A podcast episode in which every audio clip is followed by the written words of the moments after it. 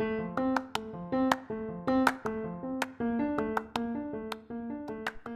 さんこんにちはこんばんは。ゆりのミラクルレディユニバース。始まりました。もうあの第何回っていうのがね分かんなくなってきちゃいましたね。あのシーズン2ってことはね分かっているんですけれどもね。そうあの本当に皆様お久しぶりでございます。お元気でした？ねあの本当にねよくねあの言われてしまって「レディオ聞いてます」って言って。であの最新号がねいついつ更新なの？いつ更新なの？って言って。で今日もね今日もあのお客様にね「レディオ聞いてます」って言って。で今日えっとね今日のお客様はねあのスピリチュアルっていうかあの心理テストかな？心理テストの回がすごい面白かったんでなんかああいうのをまたやってくださいとかねいろいろ言ってくれてそうあのリスナーの声が直で届くっていうねすごいですよ。またあのお店に直に届くっていうのをねあのすごく感じさせていただいて おります、えー、そんな今日3月6日なんですけれどもちょっとねあの、アメリカに買い付けをね行っていたこととかもいろいろ話そうかな。前回のねゆりのミラクルレディユニバースがちょうどアメリカに行ってる時の更新だったんですよね。でそのレディオをね聞いてくれた皆様が「え今アメリカって実際どうなの?」っていう風にねあの DM をくれた方がすごく多くて。ですいませんあの私 DM 返したり返してなかったりとかしてて本当にごめんなさい。ね当にすいません。っていうことでねあのアメリカどんな感じだったのかっていうのをねちょっとお話ししたいななんて今回の回は思っております。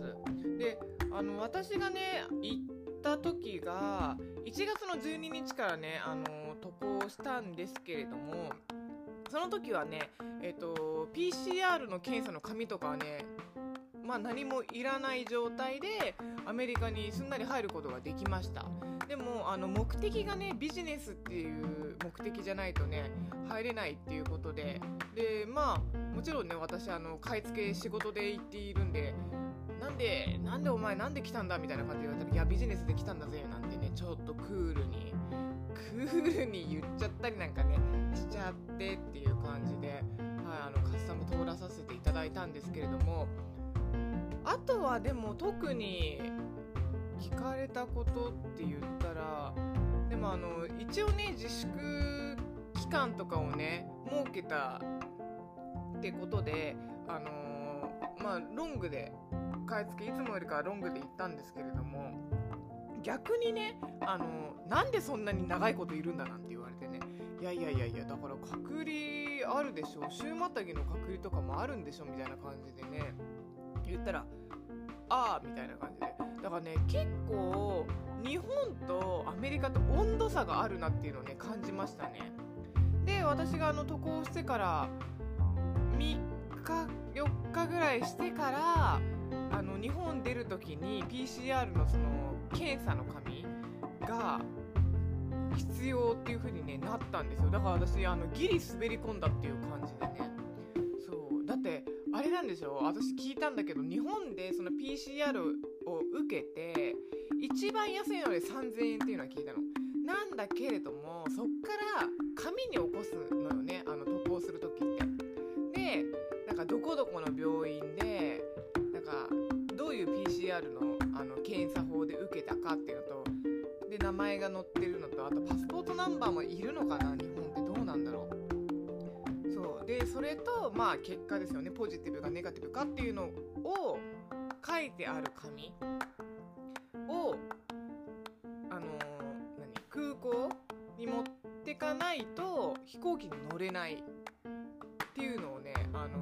ー、聞きました。でもその PCR の紙はアメリカでは提示しなかったみたいな感じでなんか提示要求はされなかったっていう風にね聞きました。けれども分かんない。今どうなんだろう。もう1ヶ月ちょい前の情報なんでこれがね。そうだからなんかねあのー、まあいろんなね方日本からこう出て海外でねお仕事される方本当多いと思うんですよね。だけどこうね今まあこういう世界的にねあのコロナウイルスこういう状況なんでね、ま、しょうがないっちゃしょうがないんですけれどもあの国を出て国に入るのがものすごく困難。大変になった時代ですよね。そうで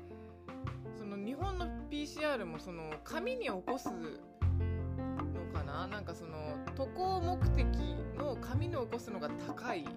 金額が高いとかも聞いたし。で私あの帰りにねアメリカであの検査を受けてその紙を持って日本に入らないとえっとダメみたいなっていうことでね。あの PCR やってきたんですよ。いやもちろん全然ネガティブだったんですけれどもね。そう。でその PCR を受ける費用が125ドルでしたね。だいたいまあ1万3000ちょいぐらい。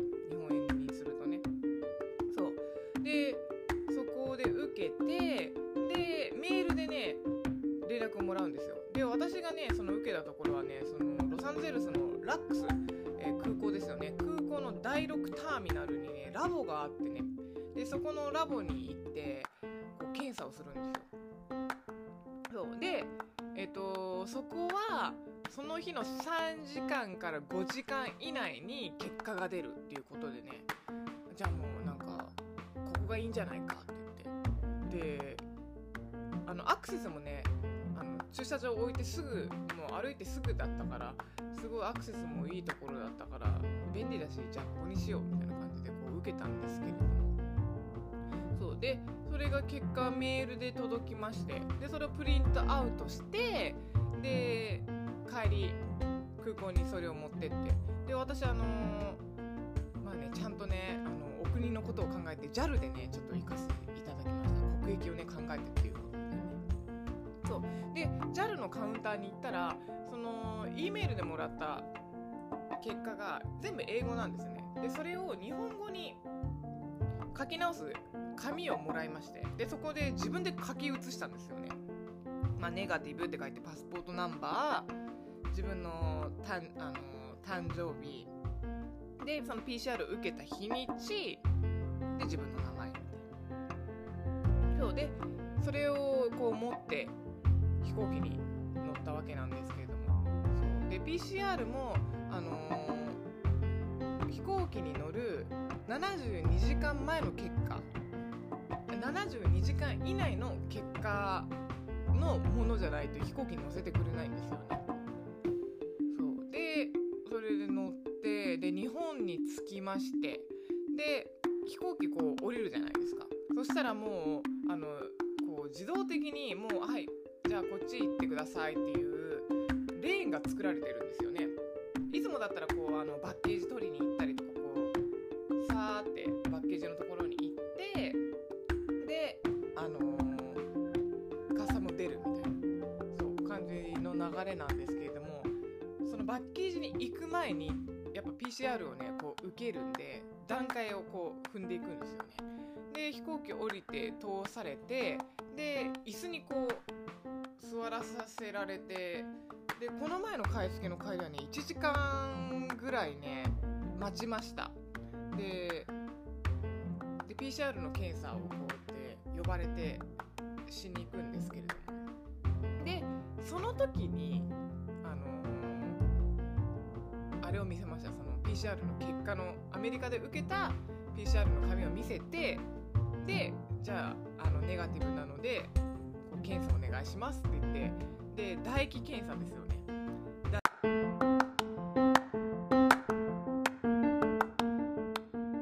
すいません切れちゃいましたね。そう。で唾液検査をね唾液検査をしてでするのがなんかあのあれみたいな感じのボックスあのあそこ行ったことあるからみんな一蘭っていうラーメン屋さんわかる？一蘭ってなんか味集中システムとかとか言ってカウンターでこう横の人のこう視線とかなんかそういうのとかが気にならないようにあのボードでねこう席仕切られてるんですよ。なんかそんな感じのところにこうやって通されてでそう味集中システムね私もう最初そう通された時笑っちゃったの。でねしかもねその味集中システムの壁のところにレモンとか梅干しのね写真が貼ってあって。でこう唾液ってさあの酸っぱいものとかをこう想像させるとすごい分泌されるからっていうのでそういうの貼ってあんの。なんかこれを見て唾液を出してくださいみたいな。すごい何このなんか原始的なのみたいな。であの飛行機の中でさ乾燥してるのにカッピの状態で唾液をこう絞り出してペペペって言って。でそしたらなんかその唾液取ったあの試験管みたいなやつをじゃあはいじゃあ回収しますって言ってこう回収されて。であのー待つんですよね。で待つ時間がだいたい30分ぐらいかな。そうあのーこう空港のさあのー飛行機を乗る手前らへんにこう歩く歩道みたいなのがあったりとかする長いこう廊下みたいなのあるじゃないですか。何廊下っていうかこの通路道そうでそこにあのパイプ椅子をこう並べさせられててじゃあ、あのーここで待機しててくださいみたいな。でこう座って30分ぐらいしてるとで外国人の、ね、方とかもねもちろんいるわけですよ。わかんないあの日本でこうやって結婚してあの日本に家族がいるからこう帰ってきてるのか仕事で来てるのかわからないんですけど。そうでもねなんか結構その飛行機を降りてからたらい回しにされるから外国人の人すごい大変だなっていうのをね思いました。であのその PCR のこう検査とかの検査員の人とかが外国人の人とかもいるんですでその外国人の人が外国人の人に向かって片言の日本語でこう何々はこれでみたいな感じでこう話してるのを見ててなんか笑っちゃいけないんだけどこう笑えちゃうみたいな。なんかあの板尾の嫁みたいな感じのなんかそういうやり取りみたいな感じであでもなんかすごいなっていうのをね 笑っちゃってんじゃんって。そうなんかあの思い出してねそうまあすごいなっていうのをね思いました。でそれ30分してから結果が出てるの番号もらってるんでその番号呼ばれた番号でこうやって行ってまあ結果こうですよって。ネガティブですねみたいな感じになってからやっとあのパッケージのところに行けるっていうそんな流れなんですよ。だからねかなり時間かかりました。私今回出るのにね2時間はかかりましたよ。そうあのー空港出るのに2時間かかりました。で出てからもあの公共交通機関は一切使っちゃいけませんってことであの友達の中野くんにあの迎えに来ていただきましてしかも今回成田だったんですよ。そう成田までねあのー車ぶっ放していただきましてそう迎えに来ていただきました。はいなんかねだからあの毎回ねまでとかはこうアメリカで飛行機を乗って私あの基本的にあっちの方が生活好きなんでね帰りたくないなみたいな感じでこう飛行機泣きながら乗るっていうのがね毎回のお決まりのパターンだったんですけど今回とかその、まあ、前回もですよね日本に帰ってきてからミッションがすごい多いからあーなんか帰帰るまでもまた家に着くまでもまたなんか一苦労だなっていうのがすごいあります。うんで日本なんかね本当に厳しいからダブルチェックをねこうやってしないといけないでしょ。アメリカでも受けて日本でも受けてみたいな。でもねまたそれで日本に帰ってきてからも厚生労働省から電話があるんですよ。あの音声ガイダンスの電話なんですけれどもあの帰ってきてから2週間2週間毎日大体決まった時間にねこう電話がかかってきてで37度以上熱ありますか？とか体調悪くないですか？っていうのをねこう「はい」とか「いいえ」とかでねこう答える電話がねかかってくるんですよね。でそれが今はもうその状態。であとはなんか LINE で友達を登録したら LINE のメッセージでこの「はい」とか「いいえ」とかなんかこう選択できるものがあるみたいなんですけどなぜか私あの LINE で友達登録してるのに電話なんですよね。毎回あの音声ガイダンスで電話が来て。そうだからなんかそれをやってるんですけどこれからもっとどうやら厳しくなるらしくてあのテレビ電話になるっぽいです。どうやら。その2週間の確認がテレビ電話になるっていうのを聞きました。でこの前ねあのお店のお店にねお客さんがねこう来てくれた時にそのお客さんあのシンガポールでお仕事されてる方ででこれからシンガポールの方に戻るっていう人がいまして。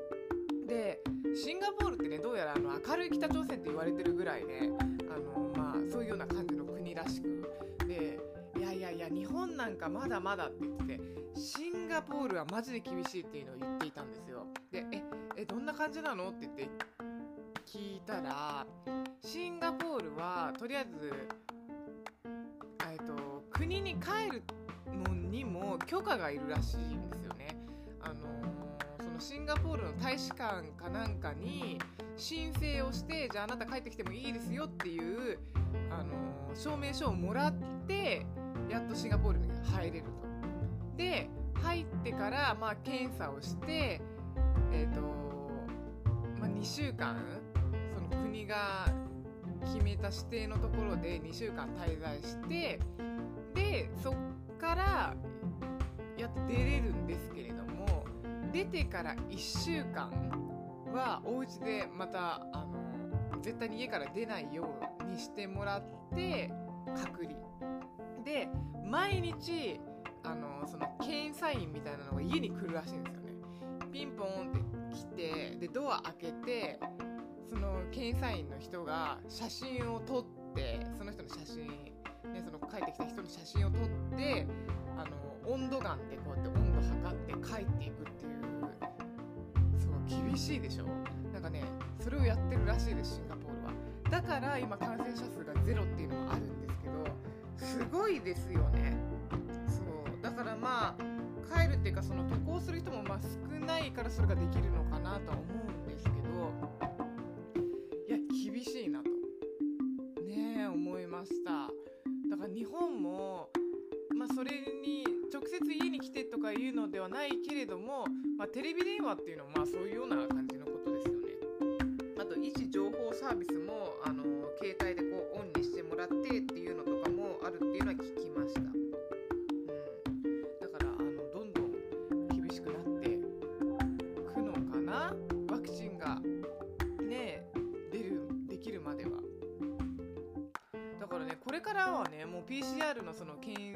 査結果の紙を持って渡航するのがなんかとりあえずマストになりそうだなと思っていてでそっからあのまあワクチンを受けた人はその検査の紙いりませんよってなるかなんかワクチンを受けたか受けないかで飛行機に乗る基準みたいなのが決まっていきそうだなっていうのはすごい感じました。ってあれでしょ？一般の観光客が確か飛行機に乗って観光できる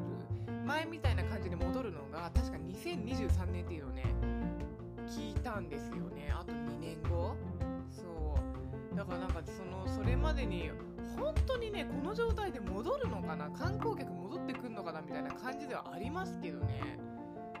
そうなんですよ。なんかね今回そのってっていうあの普段やらないことあの、まあ、PCR のその検査とかがすごいあのすごい何関門が関門ができるようにななっちゃいましたね。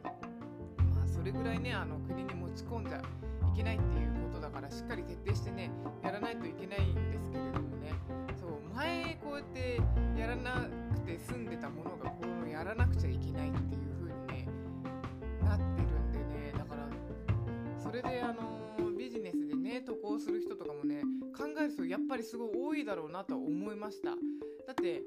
まあ帰りアメリカ帰ってくるので125ドルかかってで日本から出るのでもなんかね聞いたところによるとね3万かかるっていうのを聞いたんですよね。そうだから3万でその125ドルって考えるとまあ大体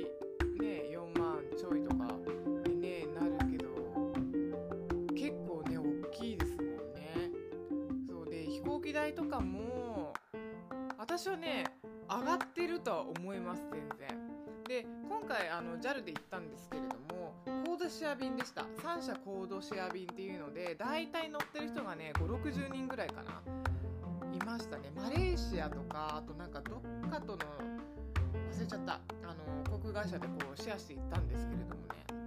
そう。でもねそれでも飛行機ガラガラでしたね。あの横にこうやって寝て全然いけるっていう感じでした。うん。だからねあのー前はねもうエコノミーとかでもう横に誰かがいてあんまり動くのもっていうの感じだったんですけれども。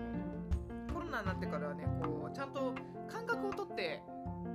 座席決められるんですよね。だから前後ろがいない横もいないみたいな感じなんでね。快適っちゃ快適でしたすごく。前まではね絶対両サイドいるし前後ろも絶対いるしみたいな。満員長官になったりとかもねしてたぐらいだったんでね。そうでもあの厳しいなまあ厳しくしないといけないそうでないといけないっていうことは重々わかるんですけれどもね。なんかあーっていうのをね感じたあの行きと帰りの CR でしたね。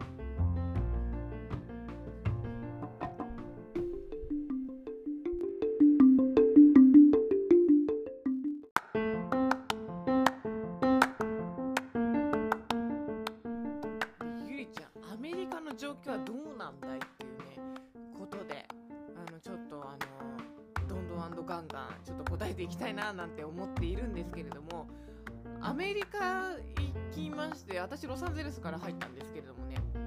そうなんかあのあれでしょ？カリフォルニアでロサンゼルスが一番感染者数がもう全然言えてないよね。感染者数があの世界でトップみたいな感じで、ね、言われてて。で最初はね5人に1人がポジティブあポジティブって言われててで自分が行ってから3人に1人がポジティブっていう風にね聞くぐらいなんかなっていう感じだったんですけれどもでもあの街の人の温度差は東京の人たちと変わんないかもって思いましたぶっちゃけね。そうだけどやっぱりあの店内飲食 NG で外のパティオパティオのみ OK になったのも自分が行って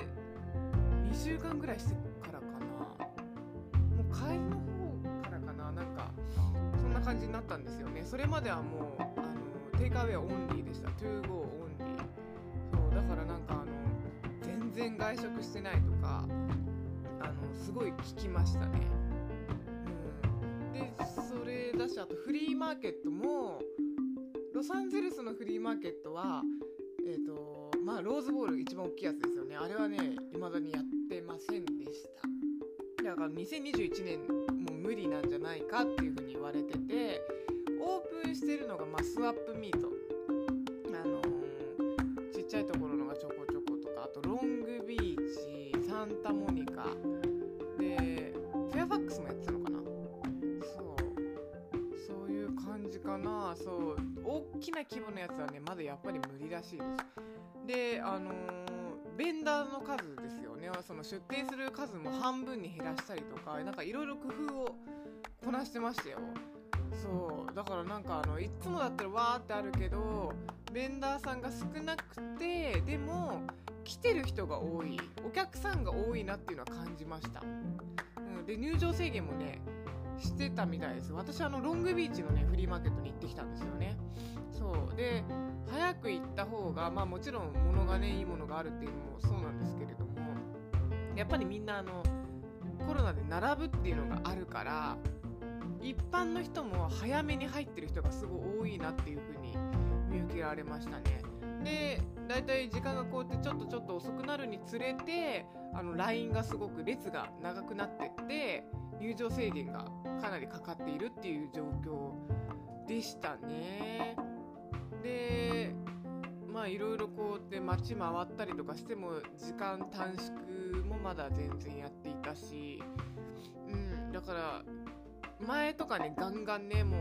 朝の9時から夜の9時まで回るみたいな感じでやった人はあれ物足りねえなみたいな感じで思うと思います。そう。そんな感じでしたね。であと州によってねまた違うんですよ。結構違くてカリフォルニア州はもう群を抜いて厳しいなって言った州の中でも思ったんですけれどもあとは私はアリゾナの方に行ってきたんですよね。でアリゾナに行ったら急に緩くなるんですよ。そう。州が変わるとねすごいまたガクンと緩くなってでアリゾナ州は店内飲食 OK だったんですよね。その店内の25%だったっけな。そう。までに抑えたら店内飲食 OK っていうことで。でもあとみんなマスクはやっぱりしていました、うん、していてで時間短縮もしてたのかな？どうなんだろう？でもしてたのかもしれないですね。あんまりすごい大幅な時間短縮みたいなところをやってるところはなかったんですけれども。あとはもうテンポラリークローズもうあの臨時休業みたいなところはボコボコあったりとかお店もね結構潰れてるところもありました。うん。だからなんか前回もね、まあ、あのあのコロナ中に行ったんですけれども、うん、それよりお店が閉まってるなっていうのは正直感じましたね。うん。であれでしょアメリカは3回目の国民にお金が下りるってことでで1400ドルが1人に下りるってことでねだから保証はすごいされてるなって思いましたね日本はもうあの1回こっきりでしょ国民に10万っていうのねそうだからその辺においてのお金のそのそういう保証はすごい手厚いなっていうのをね感じましたね。そう。でそんな感じですいませんなんかあの花粉症がどんどんどんどんひどくなっちゃってこれあのレディを取り終わる頃にはもう声変わってんじゃねえのかなっていう感じになっちゃうかもしれないんですけど。すいませんね。いかんせんねもう花粉が花粉がひどくて。そう。そうかな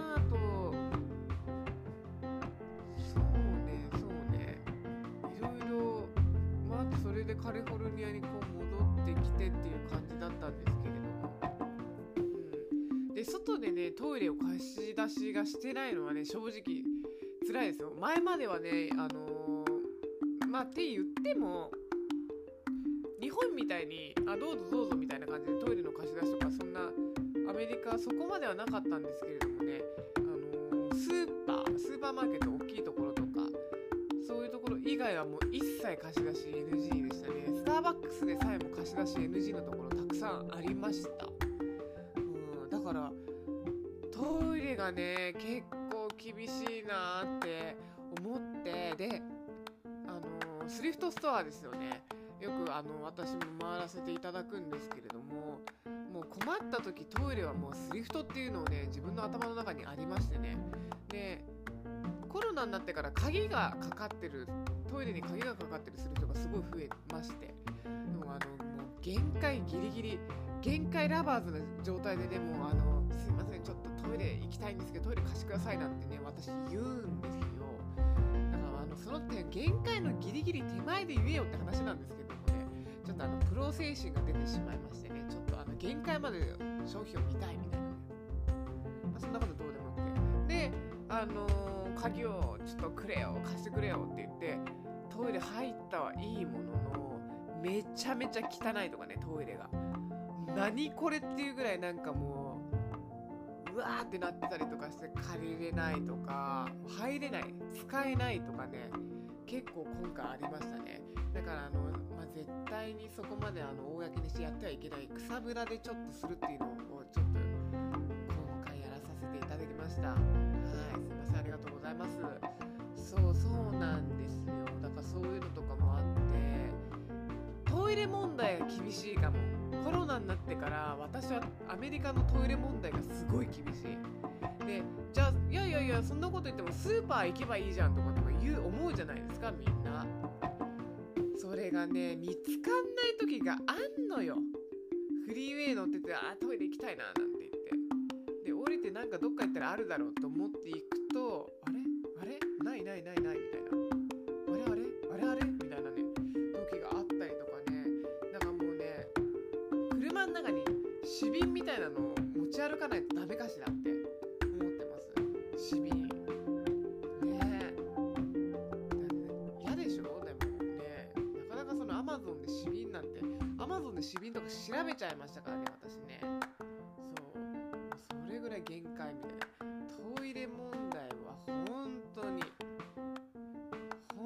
辛いなと思いました。でガソリンスタンドとかもね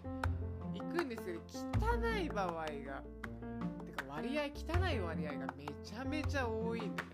だから日本国って本当に綺麗だなって思いますよ。どこのトイレ行っても駅の中のトイレでさ綺麗じゃないですか。そう。だからねその辺において日本は優秀だなって本当に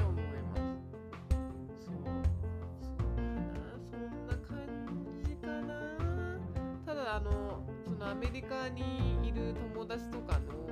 そのコロナに対する温度差は日本東京の人の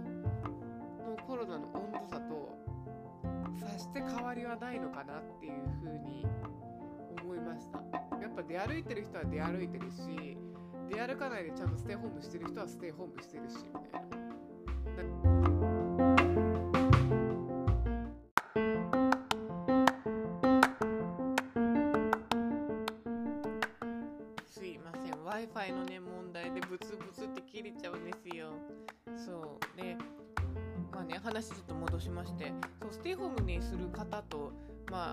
現場がね仕事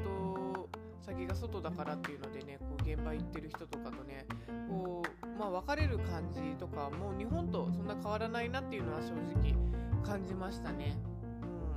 うん、でねなんかもうコロナのこの自粛に疲れちゃったっていうのはね多分どこの国の人もね同じ意見なんだろうなっていうのもね感じました。うん、だからね早く本当にマジで一刻も早くねにか収まってほしい。ねえだから原宿とかもね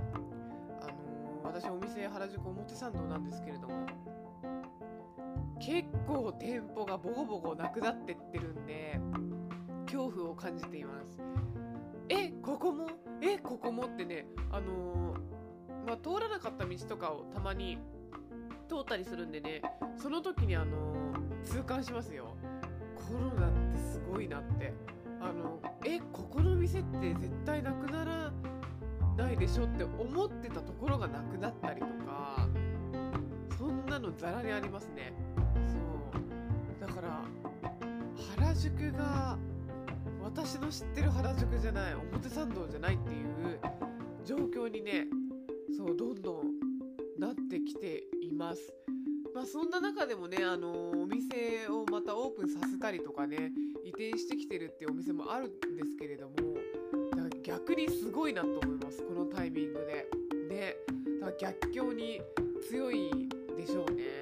そうだからあのうちのねお店もねもうなんとかやっていってるっていうみたいなね感じなんでね。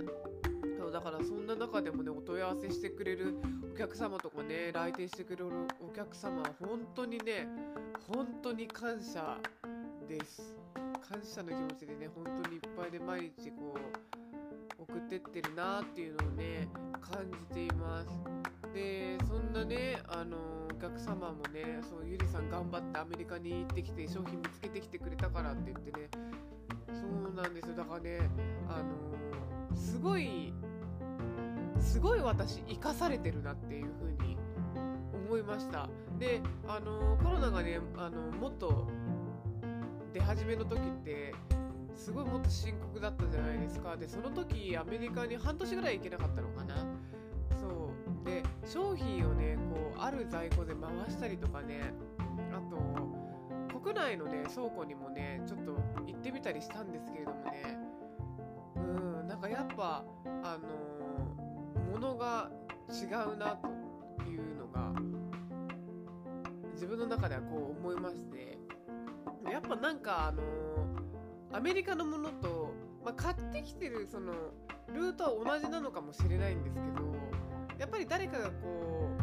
うピックしたものっていうんですよね。それをあのピックするっていう形になるわけじゃないですか。だからピッカーってことですよね要は。そうだからねなんかねちょっとすごいめちゃめちゃあの助かったことは助かったんですけれども、うん、やっぱり私はアメリカにね直接自分が行ってそういう気持ちで買い付けしてる方が、まあ、自分に合ってるのかなっていうのはね、あのー、正直思った。感想でしたね。だからそれをねまたこうアメリカに行って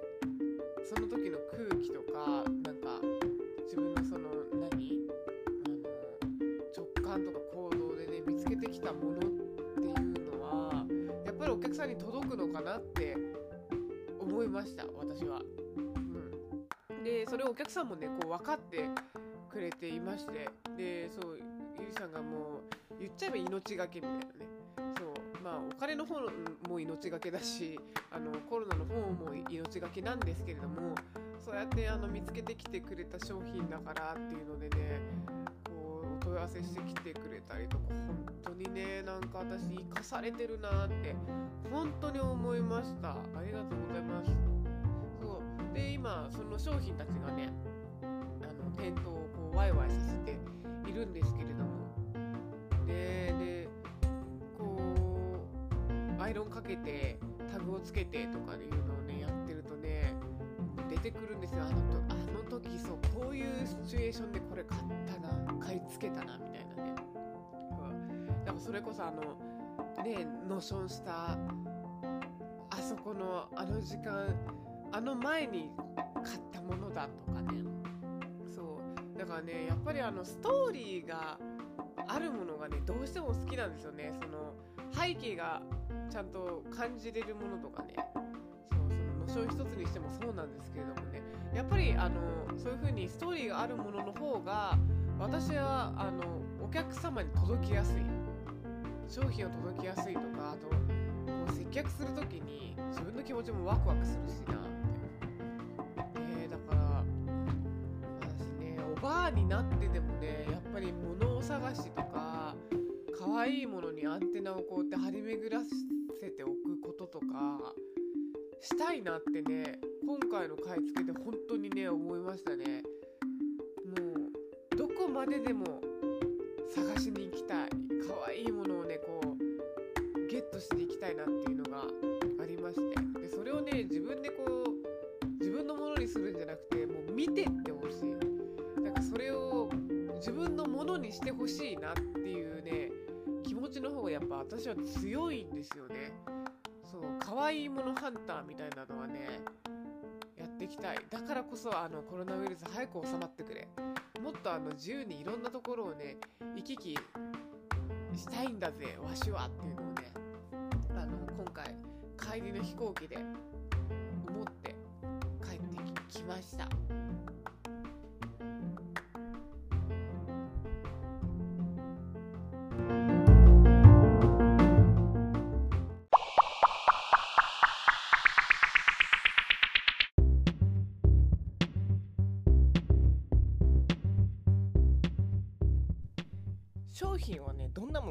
たんですか？とかねよくあの DM いただくんですけれども今回も割れ物がめちゃめちゃ多いです。そう花瓶とかねそうあとはねあれ今回のサングラススタンドワンちゃんの形をしたサングラススタンドとかもね買ってきたりとかあとままあいつものようなラインナップなんですけれどもね結構花瓶多く買ってきました。春だからね。なんかお花こうなんかみんなこう買ったりとか摘んだりとかしてね刺したいかななんて思ったり。ねでも 今の時代そんな摘んでくるなんかいないか。積んでくる人いないね。日本なんか特にいないよね。私あのよくアメリカ行ったりとかしたらねあの野草みたいなの積んじゃったりとかするんですけれども。そう積んでちょこっとねこう刺したりとか。あと誕生日プレゼントとかにねこういい感じのサイズの花瓶とか置物とか買ってきてであとはねタペストリー。結構ねあのー、みんなラグとかにねしたりとかするんですけれどもヴィンテージのね猫ちゃんがねこう書いてあるタペストリーとか猫系？犬？ワンちゃん系も買ってきたかな。クッションとかタペストリーとかねそういうラグになったりするものとかもねたくさん買ってきました。まだあんまりお店のねインスタグラムとかで上げていないんですけれどもそういうのとかもだしあとはねあの私が大好きなねルーマニアとかあのウクライナとかのねヴィンテージのリネンのブラウス。これねすごい推したいんですよ。っていうのもあのー、私がねよく着るんでね。でこれからのねシーズンそのリネンのねそのヴィンテージのブラウスとかにインディアンジュエリーとかあのメキシカンジュエリーとかをね合わせると本当に可愛いんですよね。そう。だからあのー、そういうジュエリーが入るような感じのブラウス、まあ、ブラウス単体でもねすごいもちろん素敵なんですけれどもね。そういうものとかも、えっと、ゲットしてきたりとかあとジュエリーですよね。ジュエリーも今回たくさんたくさん仕入れてきました。であのネックレスとかをねえっとネックレスの小さいチャームものとかもねたくさん今回ゲットしてきました。なんかパソコンのチャームとかねスマイルのシルバーのチャームとかねそう可愛いんですよ。まだねそちら出していないんですけれども、ま、出せよって話なんですけどね。そう。でもうやっとねあの思い越しを上げてねオンラインの方をね今ね作っていてそう Shopify っていうカートでね今作っているんですけれどもねまあいかんせん私あのパソコンがねすごい不得意なんでねそれもあの設定するのとかね作るのとかがめちゃめちゃ大変でで友達のねるいちゃんにねるいちゃんちょっとお願いって言ってね頼み込んでねるいちゃんとあの一緒に今制作をしている最中なんでそう主にねあのジュエリーとかねみんな多分ジュエリー通販したいでしょ？あのそういうのでね作ってますんで。すいませんもうちょっとお待ちください。可愛いいサイトにねしたいななんて言って今めっちゃ頑張ってます。そうあのよくね DM いただくのがもっとあのジュエリーをもっと見たいって言われることがすごい多いのでなんかこう面白くていつもこのねオンラインこう飛んであそこのオンライン見たらすごいワクワクするなみたいな感じのねあのオンラインサイトにしたいんでちょっと頑張っているんで皆様楽しみにしていて ください。ということであのゆりのミラクルレディユニバースもう第何回なのか忘れたこの回なんですけれども私があの1月にねアメリカに行って感じたこととかをねちょっとお話しさせていただきました。ということでじゃあ今回はこの辺で皆様あばよ